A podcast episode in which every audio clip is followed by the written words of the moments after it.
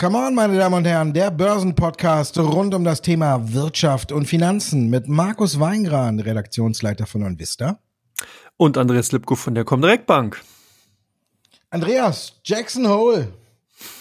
Ist das ein Hole in One für die Märkte, in dem Paul alles jetzt nach vorne treibt oder wird da nichts passieren? Es wird zumindest spannend sein. Ja, jetzt gucken ja alle ganz äh, aufmerksam auf das sogenannte Wording. Also wie wird sich denn Paul da äußern? Welche Formulierung wird er wählen?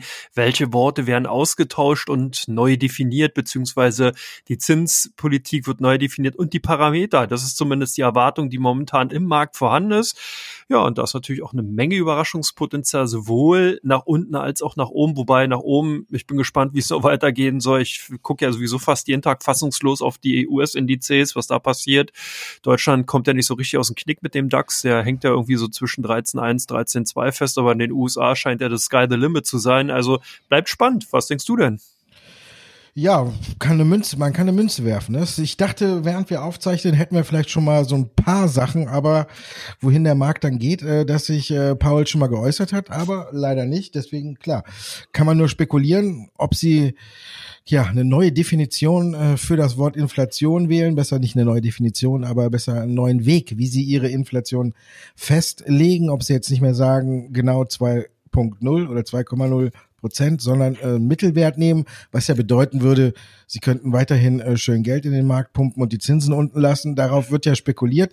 Aber wenn ich, wie du schon sagst, wenn ich so auf manch einen Kurs gucke, dann ähm, ist eigentlich schon zu viel Geld im Markt da. Ne? Wo, wo, wer braucht denn noch Geld? Aber jedenfalls nicht, um irgendwie am Aktienmarkt zu spekulieren, außer beim DAX, der schläft. Aber ja, Apple Rekord hoch, Tesla Rekord hoch, Jetzt kommen die anderen langsam hinterher, weil man, glaube ich, äh, das ist auch gut, ne? Jetzt hat Facebook und, und Alphabet, äh, sprich Google, auch eine, gestern eine neue Allzeithochs erreicht, weil wahrscheinlich die Leute sagen, okay, bei Apple und Tesla ist schon so viel drin, jetzt, jetzt pumpen wir die anderen hoch.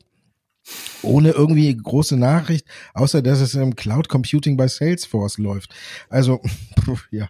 Ich weiß nicht, äh, wo die Leute ihren Enthusiasmus hernehmen und äh, ja, aber wird ja auch so ein bisschen noch angefeuert. Ich habe gestern gesehen, äh, Jeffries hat zum Beispiel Tesla äh, Kursziel auf 2500 US-Dollar hochgelegt.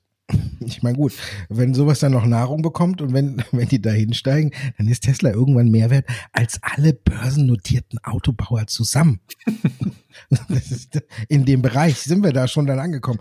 Und äh, wenn man sich schon darüber totgelacht hat, dass sie mehr wert sind als VW, Daimler und BMW, ja, dann zusammen so viel wert wie alle anderen. Ja, ich weiß nicht, ob die Märkte noch ein bisschen Geld brauchen. Ich glaube, da ist viel zu viel drin und woanders fehlt. Aber ja, man kann nur sagen, äh, es ist aberwitzig, aber sich gegen den Markt zu stellen, hat noch nie was genutzt. Ne? Also nee. wer die Aktien hackt, hat, der darf sie laufen lassen. Und jetzt schmusen USA und China in puncto, zumindestens muss man ja sagen, in puncto Handelsstreit auch noch miteinander. Es ist vielleicht auch für mich ein bisschen zu viel Harmonie auf einmal. Na gut, ich würde eher die Beziehung zwischen China und den USA, was den Handelskonflikt angeht, so ein bisschen wie eine SM-Beziehung ansehen. Also hier scheint so mal der eine den masochistischen Park einzunehmen und mal der andere. Also momentan ist man zumindest jetzt mal wieder dabei, dass man sozusagen eine kleine Verschnaufspause einnimmt. Aber ich kann mir gut vorstellen, dass natürlich China aus der Position heraus schon vor den Wahlkampf noch die eine oder andere Position einfach mal klarstellen wird. Wir haben ja auch in der letzten Woche mitbekommen, dann hieß es, die Handelsgespräche ruhen, man spricht nicht miteinander. Angeblich sind die USA nicht zufrieden zufrieden mit den Agrarprodukten, die von China abgenommen werden. Dann hieß es, man ist doch zufrieden mit der Abnahmemenge von China und man spricht doch wieder miteinander. Also irgendwie geht es hier immer hin und her und der Markt hat sich zumindest erstmal daran gewöhnt oder die Marktteilnehmer muss man ja besser sagen, der Markt an sich, dem ist der Schnuppi, der macht nur das, was die Marktteilnehmer machen. Und äh, von daher, ich glaube aber schon, dass China ist eigentlich ganz clever auch vorgegangen. Die haben hier einen ganz guten Timing-Aspekt, weil sie einfach eine ganz, ganz wichtige Komponente auf ihrer Seite haben und zwar Zeit. Währenddessen ja die USA immer oder generell die westlichen Industrienationen immer von Wahlperiode zu Wahlperiode springen, also vier Jahre. Da denken die Chinesen hier in Generationen und zwar in den nächsten drei Generationen. Das heißt also, denen ist es eigentlich vollkommen egal, egal momentan, die haben ihre Position gefestigt. Und ich könnte mir vorstellen, dass die dann, wenn gerade schön der Wahlkampf hoch hergeht, so Ende September, Anfang Oktober, dass man hier einfach nochmal die ein oder andere äh, Kanonade abschießt und vielleicht nochmal so ein bisschen in das Nest reinpiekt, weil ja sozusagen der neue oder der eine Präsident an Biden ja sehen muss, dass er sozusagen irgendwie auch außenpolitisch mal zeigen muss, wie er sich denn positioniert, als auch natürlich Trump sehen muss, dass er hier seine Position auch weiter wahrt. Also ich glaube, ich würde diesen Konflikt insgesamt noch nicht ganz abschreiben und könnte mir vorstellen, dass wir durchaus noch mal in den kommenden Wochen die ein oder andere, na, sagen wir mal vorsichtig, Überraschung sehen werden. Oder was denkst du? Die eine oder andere Spitze. Ja, die gibt's ja auch schon. Es gibt ja nicht nur den Handelsstreit, man kann sich ja auch im Pazifik ein bisschen kloppen. Ne? Da ist der Tonfall zwischen USA und China ja dann doch schon wieder ein bisschen härter geworden. Es ist, ja, irgendwie nicht mehr alles irgendwie äh, eigentlich nachvollziehbar. Also es gibt Störfeuer, die gab es schon immer, aber wir haben eine Corona-Pandemie, wo die Fallzahlen mal wieder, äh, ja, ich sag mal jetzt zwei, drei Tage vielleicht mal wieder äh, stagnieren, aber insgesamt doch eher hat man den Eindruck, dass alles noch weiter ein bisschen äh, anzieht. Und ja, und mittlerweile äh, ziehen die Märkte auch einfach nur noch an. Ich habe äh, keine Erklärung mehr dafür, außer dass man vielleicht sagen kann, äh, dass wir langsam in den Bereich kommen, äh, den letzten beißen die Hunde irgendwie. Wer jetzt äh, jetzt noch richtig auf die Großen aufsteigt, dem kann es natürlich passieren, dass er bei der ersten großen richtigen Korrektur äh, wieder mit dabei ist. Und ich glaube, die wird auch bei den äh, Tech-Werten kommen, ob sie jetzt durch einen Handelsstreit ausgelöst werden, aber meistens kommt ja von irgendwo was, was man eigentlich äh, im ersten Moment gar nicht für so äh, gehaltvoll oder belangvoll hält, äh, dass es eine Korrektur auslösen kann, aber auf einmal schießt dann alles mal kurz nach unten. Ich meine, bei diesen abenteuerlichen Zahlen hier denke ich, äh, dass es auch gesund wäre, wenn die Märkte mal ein bisschen zurückkommen. Aber wir wissen ja auch, dass jetzt viele neue äh, Leute in den Markt kommen und alles. Ich habe zum Beispiel jetzt bei Mahlzeit habe ich gehabt, wo ich, ich, ich möchte mich ja nicht lustig machen, aber da war Tesla jetzt mal dann, glaube ich, Mittwoch oder Dienstag über ein Prozent im Minus und da fragten viele, was da los? Ist, ist, ist vorbei mit Tesla? Nur weil eine, eine Aktie, die jetzt, äh, weiß ich nicht, fünf oder 600 Prozent gemacht hat, äh, mal ein Prozent zurückkommt, war direkt die Frage, hey, was ist da los? Und ich glaube, dass da irgendwann tatsächlich nochmal was Richtiges los sein wird. Ich weiß es aber allerdings nicht wann. Aber ja, wir haben es schon angesprochen eigentlich, ne? Die Rekorde an der Wall Street, die purzeln, purzeln, purzeln. Wenn man auf den S&P 500 guckt und wenn wir auf äh, die Nasdaq gucken, dann ziehen die auf neue Allzeithochs. Nur unser Freund DAX, der will nicht. Ist das eigentlich ein Zeichen, dass hier alle noch ein bisschen normal denken oder eigentlich für dich verwunderlich, warum man nicht einfach die Party mitfeiert?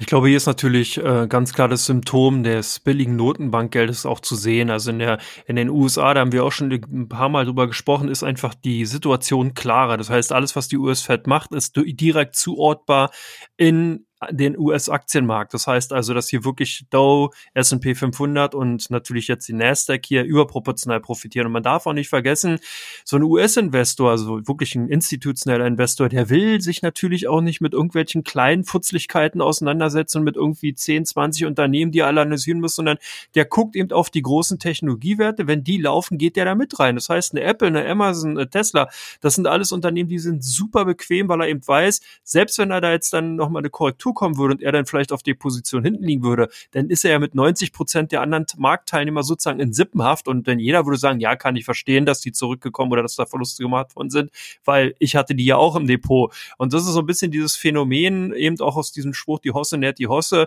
äh, das, was man immer wieder sieht. Aber hier ist eben auch wirklich Vorsicht geboten, weil irgendwann nimmt halt einer die Chips vom Tisch. Das heißt, dann werden eben auch mal Aktienpositionen in den Markt gegeben und man tritt an die Seitenlinie. Und das kann dann eben zum Beispiel, was wir bei dem ersten Punkt gesagt haben, bei dem US-Notenbanker-Treffen schon passieren, wenn hier das eine oder andere äh, Wörtchen sich ändert und man vielleicht dann doch so ein bisschen vorsichtiger ist. Momentan wird einfach sehr, sehr viel auf die Zukunft projiziert. Man guckt also und sagt, ja, in den USA sind die Coronavirus-Zahlen beziehungsweise die Infektionszahlen oder die PCR-Testzahlen, wie auch immer, ähm, am Ansteigen. Das kommt natürlich auch daher, weil man ja momentan testet wie irre. Und äh, das ist dann natürlich so ein Stück weit, wo man dann sagt, okay, ähm, wenn das mal vorbei ist, dann läuft ja wieder alles gut. Dann wird es der Konjunktur noch besser gehen. Wobei ich mich natürlich auch frage, äh, die Niveaus, die wir momentan die haben, die nehmen eigentlich schon eine sehr, sehr starke Konjunkturentwicklung für die nächsten fünf bis zehn Jahre vorweg. Also hier muss man schon weit, weit in die Zukunft gucken. In Deutschland sieht die Situation ein bisschen anders aus. Hier haben wir ja sehr, sehr, also stagnierende Zahlen auf sehr niedrigem Niveau, wenn man so will. Also von der zweiten Welle, da sind wir noch ein bisschen entfernt. Da muss noch einiges tun, um wirklich signifikant da was zu sehen. Aber na gut, das ist ein anderes Thema. Insgesamt insgesamt ist es aber so, dass die Wirtschaft hier sehr, sehr stark in, in Mitleidenschaft gezogen ist und das kann man nicht verhehlen. Auch wenn die Zahlen, die wir momentan so momentan äh, gesehen haben, die Konjunkturzahlen, die äh, sich leicht erholen, ist es wirklich auf einem sehr tiefen Niveau. Und was hier natürlich ist, um auch wieder auf die Notenbankpolitik der EZB zurückzugehen, wir haben natürlich ein Problem, dass wir hier nicht so eine starke Fokussierung auf Deutschland haben, sondern eben auf den EU-Raum. Und hier ist natürlich Italien, Spanien, Portugal, Frankreich, viele Länder vertreten. Und das heißt, für Investoren ist die Situation insgesamt heterogener. Das heißt, wenn so ein großer institutioneller Investor auf Europa schaut, dann sieht er logischerweise Europa insgesamt und nicht jedes einzelne Land. Das heißt, er sagt natürlich, ja klar, Deutschland ist die Lokomotive in Europa gewesen bisher, wird es wahrscheinlich auch hoffentlich wieder sein, zumindest wirtschaftlich. Und ähm, klar würde er da gerne draufsetzen. Bloß es ist wesentlich schwieriger rauszufutzeln, welche Unternehmen, welche Branchen sie wirklich von eben einem günstigen Notenbankkurs der EZB profitieren können. Welche Konjunktur sich hier wesentlich schneller erholt. Und Deutschland ist eben sehr exportlastig. Das heißt, wenn es in China nicht läuft, wenn es in den USA nicht läuft, dann läuft es auch in der deutschen Wirtschaft sehr, sehr schleppend. Und wir haben halt momentan das Problem, dass eben, wie gesagt, die Lokomotive Europas eher momentan, äh, sagen wir mal, auf Abstellgleis, äh, Abstellgleis steht, beziehungsweise an dem roten Signal. Und wenn die dann erst wieder losfährt, und da hoffen ja momentan auch viele drauf, dann kann da auch wieder ordentlich Dampf reinkommen. Aber wir sind so momentan eher noch in der Situation, dass, wie gesagt, die vielen Marktteilnehmer einfach sagen, Mensch, DAX mit 13.200 Punkten, das sind ungefähr 4, 5 Prozent unter Allzeithochniveau. In der momentanen konjunkturellen Situation und mit den Ausblicken vor allen Dingen, möchte ich nicht in meinem Depot haben. Das kann man dahingehend vielleicht zumindest erstmal verstehen. Und du weißt ja auch in den letzten Ausgaben, ich bin nach wie vor so ein bisschen noch, na, eher bearish, aber nicht mehr ganz so krass. Aber ich glaube schon, dass die nächsten vier, fünf Wochen nicht unterschätzt werden sollten. Ich glaube wirklich, dass hier nochmal Nachrichten kommen können und gerade auch von der Front der KMUs, die dann auch, äh, also kleine und mittelständische Unternehmen, die dann natürlich auch Auswirkungen auf die größeren Unternehmen haben. Hier gibt es sehr, sehr viele Unternehmen, die wirklich am Existenzlimit momentan stehen und nur eigentlich aufgrund der Tatsache, dass das Insolvenzrecht oder Insolvenzgesetz momentan, wenn man so wie ich so formuliere es mal, nicht juristisch korrekt ausgesetzt worden ist, sondern hier sozusagen bis Ende des Jahres jetzt erstmal kein, keine Pflicht zur Insolvenzanmeldung besteht. Deswegen ist hier sozusagen, sind viele Unternehmen, die einfach nur so für sich hin brödeln können. Und das muss natürlich auch gesehen werden. Also wir haben eine Situation in Deutschland, die sind aus meiner Sicht heraus, ist die nach wie vor prekär und schwierig zu handeln. Und ich glaube, dass man hier wirklich erst wieder dann die Startfahne 2021 heben kann, wenn man äh, heben kann, wenn man dann eben wirklich sagen kann, ja, jetzt hat sich aufgebessert. Ja, während du geredet hast, hat Paul losgelegt. Ne? ja, also wir haben uns abgesprochen. Ja, Die erste Reaktion ist, der Dollar wird schwächer, der DAX weitet seine Verluste aus und äh, ja, hier kommen immer so ein paar Schnipsel rein, die ich gerade hier immer so ein bisschen mitbekomme und äh, Fett strebt Inflation von durchschnittlich zwei Prozent im Zeitverlauf an. Wäre eigentlich gut, ist ja das, was man angenommen hat. Maximalbeschäftigung ist ein breites und umfassendes Ziel. Dann Inflationsziel wird voraussichtlich für einige Zeit etwas übertroffen werden. Mhm. Hm. Niedrigzinsen können Herausforderungen mit sich bringen. Ist nicht wahr. Und Finanzstabilität könnte das Erreichen von Zielen behindern und die Strategie soll alle fünf Jahre überprüft werden. Also ich glaube, Paul lief, liefert nicht ganz das, was sich der Markt erhofft hat, aber so ein Mittelweg und das ist dann ja dann eher eine leichte Enttäuschung. Und wenn der DAX ein bisschen weiter nach unten geht und der Euro stärker wird, dann heißt das auf jeden Fall, dass hier nicht das Gewünschte geliefert wird. Vielleicht sehen wir jetzt hier schon äh, so ein bisschen wieder den Auslöser. Mal gucken, wie sich die US-Werte äh, dann daran orientieren. Aber auf jeden Fall müssen wir mal gucken, wie es weitergeht. Ich bin äh, tatsächlich ein bisschen nicht ratlos, aber auch nicht planlos, aber irgendwie ist es trotzdem so ein kleines Überraschungsei. Natürlich könnte da überall noch was kommen, aber Jetzt äh, habe ich auch schon wieder gelesen, äh, ich glaube, Biontech hat neue Dosen jetzt Richtung Fossum, Richtung China verkauft und ja, ich glaube natürlich, Ruhe kehrt erst wieder ein, wenn wir einen Impfstoff haben. Bis dahin tatsächlich kann es in die eine oder andere Richtung gehen. Dass die Mittelständischen und alles, dass die Großen noch in Bedrängnis bringen, kann sein, finde ich nicht, glaube ich nicht ganz so sehr, weil ich glaube, da werden dann äh, zumindestens bei denen, wo es sich lohnt, wird zugeschlagen. Auch Vielmann zum Beispiel hat ja heute gesagt, sie kaufen in neuen äh, in Märkten, wo sie noch nicht äh, tätig sind, kaufen sie dazu. Also äh, kann man auch schon sehen, dass die, die sich im Grunde genommen leisten können, ja aus der Pandemie quasi so ihre Vorteile ziehen. Deswegen glaube ich, dass aussichtsreiche kleine und mittelständische Unternehmen vielleicht dann doch eher äh, geschluckt werden, anstatt dass sie wirklich die riesengroßen Probleme ver verursachen. Ja, und jetzt lese ich hier noch äh, Alkoholverkaufseinschränkung in Hamburg.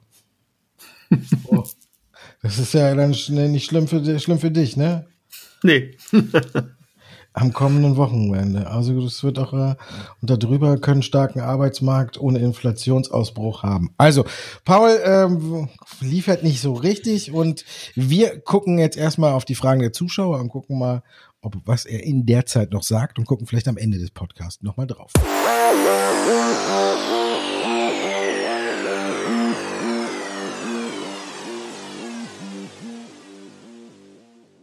Teil 2, meine Damen und Herren. Ihre Fragen, unsere Antworten bei Come On.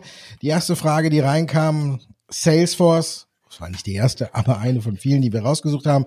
Salesforce, Aktie nach Zahlen explodiert, noch nachspringen. Also wenn ich mir angucke, dass sie 26 Prozent jetzt in den letzten beiden Tagen zugelegt haben, denke ich mal, dass man hier durchaus mal den einen oder anderen schwächeren Tag abwarten kann. Das Unternehmen ist ja auch kein kleines Unternehmen, das ist ja wirklich ein Dickschiff in der Branche und wenn man auch mal ein bisschen tiefer in die Zahlen reinguckt, ich glaube einfach, dass hier viele wirklich heftigst überrascht worden sind. Klar, sonst würde die Aktie nicht so hoch anspringen. Ich, der, man hatte nämlich vorher die Prognosen gesenkt und konnte die jetzt sozusagen die eigentlichen Prognosen erfüllen, beziehungsweise leicht übererfüllen. Und das hat eben dafür gesorgt, dass hier der ein oder andere Shortseller wahrscheinlich doch massiv eben auf den falschen Fuß erwischt worden ist. Und man darf nicht vergessen, dass die Salesforce ja jetzt auch in den Dow Jones reinkommt. Ja, der Dow Jones, da werden wir ja nochmal drüber reden, der wird nämlich te technisch oder techno-lastig, ja, also nicht jetzt äh, von der Techno-Musik, sondern mehr Technologietitel rein. Extra Mobile raus, Salesforce rein und das gibt dann sozusagen nochmal einen zusätzlichen Kicker, wo sozusagen vielleicht auch welche, die darauf eben spekuliert haben, dass eben viele schon vorher genau diese Umschichtung oder beziehungsweise Gewichtung vorgenommen haben, jetzt nochmal falsch auf, auf falschen Fuß erwischt worden sind. Ich glaube, dass wir danach einfach dennoch eine Beruhigung haben. Aus meiner Sicht heraus, ich würde hier noch warten, ich würde wirklich eine Rücksetzer abwarten und nicht jetzt noch hinterher springen. Markus, sollte man denn jetzt bei den Neil-Aktien hinterher springen? Die Zahlen haben ja durchaus, äh, durchaus überzeugt, oder? Geht die Rallye deiner Meinung nach noch weiter? Ja, denke schon. Aber ich würde jetzt auch äh, nicht äh, da sofort hinterher springen, auch ein bisschen abwarten. Heute ist die Aktie, glaube ich, wieder, oder leichte Minus ist wieder unter, äh, wenn man also auf TradeGate handeln möchte, unter zwei Euro gefallen. Aber die Zahlen haben eigentlich das so ein bisschen angedeutet, ähm, was man so schon äh, vermutet hatte, das hört sich auch irgendwie doof an, ne? angedeutet, was man vermutet hatte. äh, Moment, die Zahlen haben das äh, bestätigt, was man vorher vermutet hatte. So rum kommt's. Wir hatten große Aufträge, zum Beispiel den von Nikola Corporation, muss man jetzt sagen, nicht mehr Nikola Motors, wo man das größte äh, Wasserstofftankstellennetz der Welt erstellen will. Deswegen muss man sagen, haben die Zahlen unterm Strich gepasst. Die Auftragsbücher sind nach wie vor pickepacke voll. Es werden natürlich noch ein paar reinkommen. Und ja, so hat das alles gepasst. Bei Nail war man das ja schon lange, sag ich mal, nicht mehr gewohnt. Da waren die Zahlen zu, in den letzten beiden Malen eher so eine leichte Enttäuschung, weil man eben auch da so nicht den großen Fortschritt gesehen hat. Und dann hat man sich immer das versucht, über entweder ein volles Auftragsbuch schön zu reden oder eine leichte Umsatzsteigerung. Diesmal ist aber alles so ein bisschen äh, gut angezogen, natürlich immer noch rote Zahlen, aber trotzdem. Also man muss sagen, ist nicht schlecht. Heute dann noch direkt so, so die nächste ganz gute Nachricht für Neil, die aber jetzt natürlich nach dem gestrigen Anstieg ein bisschen untergeht, zusammen mit dem schwedischen äh, Stahlhändler SSAB und Vattenfall und noch einem Unternehmen wurde quasi das erste emissionsfreie Stahlwerk oder eine Basisanlage, um emissionsfreien Stahl zu produzieren, in Betrieb genommen. Der Elektrolyseur bei dem Projekt kommt auch von Neil. Also auch hier hat man ein Prestigeprojekt, einen Fuß in der Tür, alles super. Und also ich denke, auf lange Sicht sehr aussichtsreich, aber wie du auch sagst, das gleiche wie für Salesforce. Nicht äh, jede Aktie jetzt sofort hinterherlaufen, mal einen gepflegten Rücksetzer abwarten und dann kann man da sich die Aktie ruhig wieder auf die Watchlist nehmen. Delivery Hero, seit der DAX-Aufnahme hm, das war so der einzig positive Tag, den die Aktie bislang im Leitindex erlebt hat. Heute die endgültigen Zahlen. Verlust hat sich verdoppelt. Umsatz 94 Prozent angezogen, aber dass der Verlust sich verdoppelt hatte, keiner so recht auf der Agenda. Ist das für dich ein Grund zur Sorge? Na, ich denke, Grund zur Sorge nicht, aber wenn man hier noch mal ein bisschen zurückguckt und eine Zeitreise antritt, 20 Jahre zurück in die Zeiten des neuen Marktes, da gab es wirklich Unternehmen, die ein 1 zu 1 Verhältnis bei Verlust und Umsatz hatten. Also die dann damals noch, ich glaube, ein D-Mark war das, äh, für jede Mark, die man sozusagen als Umsatz verzeichnen konnte, eine D-Mark auch als Verlust verzeichnet hat. Hier sieht es ein bisschen anders aus, dieses Verhältnis jetzt 1 zu 3. Das heißt, man gibt ein Euro für drei Euro Umsatz aus. Äh, und der liegt ja momentan auch, du hast schon gesagt, 94 Prozent höher, jetzt im ersten Halbjahr auf 1,13 Milliarden und man will ja bis zum Jahresende den Umsatz dann auf 2,6 bis 2,8 Milliarden annehmen, das unter anderem durch Zukäufe, die man jetzt von anderen Unternehmen getätigt hat. Witzig ist bei dem Unternehmen, äh, ist zwar ein deutsches Unternehmen und auch im DAX jetzt neuerdings gelistet, du hast gesagt, aber Geschäftsschwerpunkt liegt im Nahen Osten, Asien und Afrika. Also auch mal ganz interessant. Man hat nämlich das deutsche Kerngeschäft vor einigen, einiger Zeit an, eine, an der niederländischen, an einen niederländischen niederländischen Konkurrenten verkauft und äh, ist jetzt sozusagen eigentlich nur noch in den dann vermeintlichen, ja, interessanten Märkten für Delivery Hero unterwegs. Also ich denke, Grund zur Sorge auf jeden Fall nicht. Es ist mal eine ganz andere Sichtweise, wenn man sich mal so ein großes deutsches äh, Unternehmen im ja, Leitindex ansieht, mal halt was anderes, obwohl, wenn man damals bei ThyssenKrupp geguckt, ThyssenKrupp geguckt hat, da waren ja auch ähnliche Verhältnisse, um es mal salopp zu formulieren, aber Delivery Hero, Grund zur Sorge sehe ich zumindest nicht, ist ein interessantes Unternehmen, immer noch voll im Expansionsdrang drin und von daher denke ich, sollte man jetzt erstmal nochmal gucken, wie sich vielleicht das ganze Jahr bei dem Unternehmen darstellt. Ja, ähm, Linde, da tut sich ja auch einiges. Allianzen hier, du hast ja schon gesagt, bei Neil jetzt auch neue Fantasie durch Europäische Wasserstoffallianz für Linde. Ja, auf jeden Fall. Also die sind jetzt dieser Allianz für sauberen grünen Wasserstoff beigetreten. Also ist ja klar, überall öffnen sich die Fördertöpfe und wenn man dann in so einer Allianz ist, dann kommt man da vielleicht auch ein bisschen schneller dran. Ist ja auch so ein bisschen äh, ähnlich, dass es dann äh, auch eher an solche Allianzen so Prestigeprojekte gibt, die wir jetzt eben auch äh, besprochen haben. Banel, Hybrid heißt das äh, Projekt, hinten allerdings mit T und äh, ähnliches werden wir dann auch irgendwie bei Linde sehen. Also Linde ist ja gut positioniert im Markt überhaupt. Jetzt noch mit einer äh, gehörigen Portion äh, Wasserstofffantasie dazu, eine ITM Power, an der Linde ja beteiligt ist, die dürfen sich mitfreuen. Also ich denke, das ist so ein rundum gutes Paket und es ist für viele Anleger, die jetzt Wasserstoff spielen möchten, aber eben noch ähm, das Risiko scheuen bei den Aktien, äh, die so die üblichen Verdächtigen sind. Ne? Du hast gleich nochmal eine Ballot Power, dann Enel haben wir schon gesagt, Power Cell, äh, ITM Power, da gibt's ja Series noch und äh, wer alles ja nicht Power hat, aber alle haben ja eine, eins gemeinsam, ähm, sie sind nicht profitabel. Und wer das umgehen möchte und trotzdem Wasserstofffantasie haben möchte, für den ist Linde vielleicht ein Wert, den man sich mal auf die äh, Liste setzen sollte, auf die Watchlist. Apple, die Frage jetzt natürlich über zwei Billionen Dollar Marktwert. Wie könnte es nach dem Split weitergehen? Das interessiert viele. Ja, also hier äh, hat ja der Split auch im, bereits im Vorfeld der Ankündigung beziehungsweise dann zum Zeitpunkt der Ankündigung für viel Wirbel gesorgt. Äh, die Aktien dann nachher nochmal exorbitant angestiegen. Und ich glaube auch, dass wir so ähnliches sehen wie jetzt am Anfang bei der Salesforce. Hier ist unheimlich viel Fantasie drinne. Und nicht nur der Wirbel hat bei den Aktionären äh, für einige Unruhe oder beziehungsweise dann eben für viele Fragezeichen und Ausrufezeichen bei den anderen gesorgt, sondern eben auch bei dem Indexbetreiber, weil nämlich dadurch, dass die äh, Apple-Aktien gesplittet werden, hat auf einmal der Dow Jones Index ein Problem bekommen, weil der nämlich kursgewichtet ist. Das bedeutet, ähm, im Gegensatz zu, ähm, nee, ist ein preisgewichtet, also ja, kursgewichtet, genau. Das bedeutet, ähm, dass wenn die Aktien sich sozusagen vierteln durch den Split, dass dann rein theoretisch auch die Gewichtung von Apple sich dann viertelt im Index. Und äh, das hat natürlich dann zu, äh, äh, was heißt theoretisch, das wird passieren und deswegen hat man da einige Umstellungen noch vorgenommen. Das kann natürlich auch dafür jetzt sorgen, dass erstmal zumindest ob, ähm, die Gewichtungen bei Indexfonds, die den Dow Jones nachbilden, sind aber nicht so viele, ich will das gleich mal vorwegschicken, dass da natürlich dann ein bisschen Verkaufsdruck in Richtung Apple-Aktien kommen kann. Jetzt wird es also interessant, sind sozusagen jetzt die ganzen Apple-Jünger, die froh sind, dass die Aktien jetzt günstiger sind nach dem Split und dann kaufen, sind die in der Überzahl oder sind eben die Indexfonds, die dann entsprechend die Position neu anpassen müssen von Apple in äh, Dow Jones Index, sind die in der Überzahl. Also ist auf jeden Fall spannend.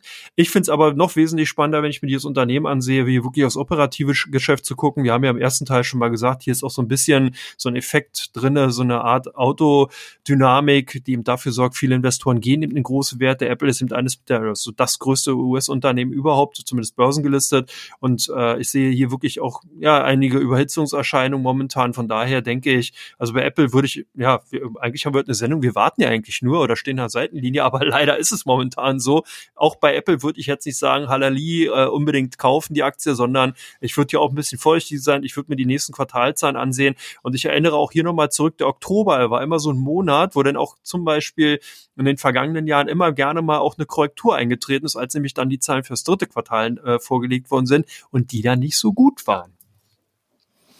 Ja, und der DAX ist mittlerweile im Plus. Der Dow Jones liegt vorbörslich 0,5 Prozent im Plus. Also scheint Paul dann doch äh, mit seinem niedrigen Inflationsziel wohl den Nerv getroffen zu haben und äh, man spekuliert darauf, dass die Zinsen weiter niedrig bleiben und dass er auch weiterhin äh, schön mit einer Geldspritze am Rand steht. Das schwächt natürlich ein bisschen den Dollar. Deswegen haben wir auch einen Euro auf dem neuen Tageshoch und auch der Goldpreis zieht an. Das also die Reaktion, jetzt die ersten Reaktionen auf Paul. Kaufen wir uns schnell noch einen Goldschein, ne? ähm, kommen wir mal zu Teil drei. Da geht es um die Aktien, die bei OnVista im Fokus stehen und die auch bei der Comdirect von vielen Anlegern gesucht werden.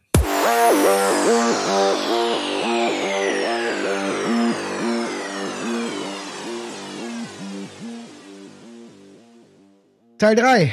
Welche Aktien werden bei der Comdirect am meisten gehandelt? Wir fangen an mit BMW. Da gab es zuletzt äh, eine Kaufempfehlung. Wird die Aktie tatsächlich bei euch stark gekauft jetzt?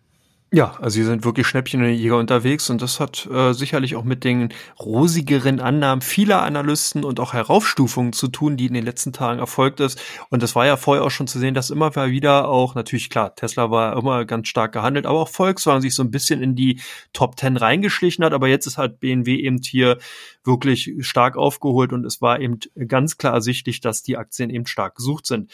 Bei euch Xiaomi stärker gesucht. Was steckte denn dahinter? Da haben alle auf die Zahlen gewartet. Auch ich habe drauf gewartet und ja, die kamen und kamen nicht. Man konnte auf der Internetseite nicht rausfinden, ganz genau, wann sie kommen. Jetzt sind sie heute dann tatsächlich rausgekommen und sie werden mit äh, zweistelligen äh, Kurs Plus gefeiert. Die sind auch ganz gut, also da muss man nicht drum rumreden. Es gibt noch ein paar begleitende äh, Nachrichten, die jetzt bei Xiaomi äh, die Aktie auch noch weiter nach oben treiben. Die ist ja schon in den letzten Tagen quasi explodiert. Und dann kommt hinzu, dass hier noch bei Xpeng, äh, Xpeng oder ich, wie man es ausspricht, Xpeng äh, beteiligt sind. Autobauer, der jetzt ja auch äh, an die Nasdaq geht und der hat die Emissions, äh, den Emissionspreis nochmal hochgehoben. Also von daher ist auch eine gute Nachricht fürs Unternehmen. Dann äh, die Produkte werden immer beliebter, heimsen Preise ein, wir loben von äh, Verbraucherexperten werden die gelobt. Also das neue Handy soll super sein. Also bei Xiaomi muss man sagen, ich glaube, das ist so einer der Hype-Werte, die gerade jetzt unter den chinesischen Aktien gespielt werden. Wenn man eine Alibaba, Tencent oder wie sie alle heißen anguckt, dann sind die ja schon recht teuer. Und dann kommt dann so eine Xia, äh, Xiaomi, muss das nicht immer, ich will immer X sagen, Xi, aber es wird mit Xi, Xi, Xi, Xiaomi, ähm, kommt dann um die Ecke und kostet 2,50 Euro. Ähm, das dann natürlich dann immer optisch äh, ansprechend und von daher haben viele darauf gewartet, dass die Zahlen kommen. Jetzt sind sie da. Sie wurden von allen Analystenseiten auch unseren Experten gelobt und die Aktie liegt 10,53 Prozent jetzt nach vorne. Also auch hier gilt, sie kommt auch wieder ein gutes Stück zurück. Wenn man aus der Fahnenstange raus ist, kann man durchaus mal auf die Aktie gucken. Dann habe ich mit, weiß ich nicht, gemischten Gefühlen gelesen, BlackBerry macht wieder ein Handy. Wenn man so früher dran dachte, ne, früher war ja, muss man sagen, die haben ja einen Trend verschlafen. Früher war man, hatte man es ja eigentlich äh, geschafft, wenn man einen BlackBerry hatte. Ne? Die Manager und alle, die hatten das äh, BlackBerry mit diesem riesen Kalender und alles. Und das war, wer einen BlackBerry hatte, der ja, der war schon was, ne? So wie es Apple iPhone jetzt war ja früher das BlackBerry und dann haben die einen Trend nach dem anderen verschlafen. Jetzt machen sie wieder Handys. Löst das bei euch Käufer aus oder sagen alle Quatsch, die haben eh keine Chance und verkaufen? Nee, Nee, genau, deswegen ich auch ein bisschen verwundert. Die sind zumindest bei den ausländischen Werten nicht in, bei den Top-Werten hervorgestochen, das nicht, aber sie sind halt wieder aufgetaucht und ich als nach wie vor BlackBerry-User, ja, ich gebe es zu, ich habe eins, äh, war natürlich dann auch da überrascht und hab mal nachgeschaut. Genau, es ist natürlich die Ankündigung, dass ein neues Gerät gebaut werden soll, nicht von BlackBerry, sondern von einer anderen Firma. Man hat ja damals die Lizenzen sozusagen für den Bau von den BlackBerry-Geräten eben äh, verkauft und macht da jetzt nur noch die Software, wenn man so will. Aber das gute alte Motto, totgesagte Lebenlänge, hat zumindest dafür gesorgt, dass die Aktien dann kurzzeitig jetzt in den letzten Tagen nochmal gut angesprungen sind, umgerechnet so von 4 Euro auf 4,30 Euro, 4,50 Euro teilweise. Also denke ich mal, zumindest habe ich es vielleicht auch ein bisschen aus Eigennutz einfach mal mit in die Top 3 mit reingenommen. Bei euch die Hexagon Composite, also sozusagen, jetzt haben wir ja hier den Grundumschlag in der Wasserstoffbranche bald vollendet, durch alle drei Bereiche durchgezogen. Was ist da der Grund? Warum sind die bei euch gesucht? Weil äh, die sich geäußert haben, äh, was sie mit ihrer quasi Wasserstoffsparte oder Elektrosparte machen. Mhm. Die machen ja nicht nur jetzt Wasserstoff, die haben ja auch ein bisschen noch anderes, was die Elektromobilität angeht. Und da haben sie jetzt quasi gesagt, okay, die Sparte gliedern wir aus und bringen die separat an die Börse. Und das ist eigentlich ein schlauer Schachzug. Und da haben viele Anleger dann natürlich drauf geguckt, wie das dann aussieht. Die Aktie ist bei uns äh, dann gesucht gewesen, weil auch jeder wissen wollte, wie das genau vonstatten geht. Und dann muss man sagen, das ist eigentlich ein schlauer Schachzug. Ne? Hexagon Composite war ja, fällt noch so mit rein in den Wasserstoffbereich, weil man eben auch mit Nil zusammengearbeitet oder zusammenarbeitet und eben diese riesen Tanks macht, die für die Elektrolyseure gebraucht werden und noch andere Sachen, aber somit war Hexagon so ein Unternehmen, was eigentlich profitabel arbeitet, aber eben nur mit Wasserstofffantasie. Und da war natürlich im Unternehmen äh, die Wasserstoffsparte oder das Ganze noch nicht profitabel. Also hat man eigentlich jetzt so einen cleveren Schachzug gemacht. Ne? Man bringt die unprofitable Sparte noch, muss man ja sagen, noch unprofitabel. Das heißt, es sieht ja jetzt so aus, als wenn man die loswerden will. Möchte man ja gar nicht. Man nimmt mehr Geld für die Forschung jetzt ein durch den Börsengang und es ist ja so, wenn man das jetzt abspaltet, dann verzeiht der Anleger auch ein bisschen, dass die Sparte noch im Minus ist, weil wir kennen es ja von den anderen Wasserstoffwerten und alles, dass wir hier im aussichtsreichen Bereich sind, wo man aber auch eben noch die schwarzen Zahlen noch nicht so ganz äh, erwartet. Also von daher wird Hexagon Composite das ausgliedern und ich glaube, das ist ein schlauer Schachzug und man sollte sich auf jeden Fall die Ausgliederung äh, auf die auf den Zettel schreiben und vielleicht auch nochmal Hexagon Composite. Die haben nämlich danach auch ganz gut zugelegt. Und du bleibst auch beim beim Wasserstoff und kommst zu einem der Asbach-Uralt-Pioniere, Ballot Power. Genau, die Aktien aber auch schon seit einiger Zeit auch unter den Top 10 der meistgehandelten ausländischen Werte, aber in dieser Woche oft weitere Positionen nach vorn gerückt. Das hat wahrscheinlich damit zu tun, dass wir doch momentan ein sehr ambivalentes Nachrichtenfeld haben. Ich habe mal so ein bisschen geguckt. Auf der einen Seite, brüll, auf der einen Seite brüllen sozusagen die TD Bank und National Bank of Canada ganz klar für die Aktien. Die einen stufen zum spekulativen Kauf äh, her hoch, die anderen outperformen, sehen hier sogar noch im Peer Group, also im Gruppenvergleich, die Aktie als unterbewertet an. Hört, hört.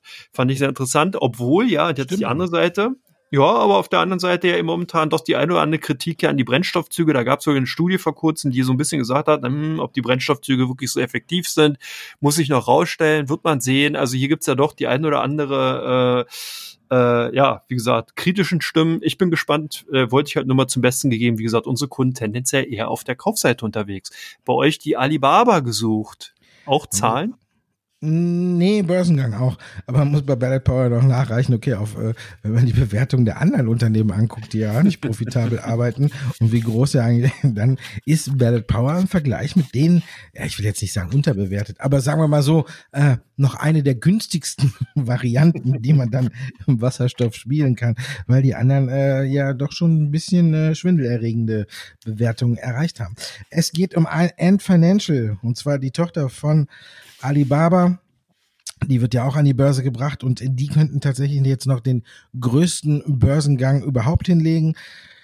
Ist, Alipay ist da drin, also das ist äh, die Tochtergesellschaft von Alibaba und da ist Alipay drin, quasi äh, der Bezahldienstleister Nummer eins im asiatischen Raum, wo keiner rankommt. Und die sollen jetzt an die Börse gebracht werden. Man munkelt, dass man der Börsengang bis zu 20 Milliarden äh, Dollar locker einbringt. Also damit wären wir schon im größten Börsengang des Jahres. Und andere sagen sogar, er könnte bis zu 30 Milliarden US-Dollar einbringen. Und dann hätten wir sogar den größten Börsengang überhaupt, den von Saudi Aramco, leicht überboten. Also müssen wir mal abwarten.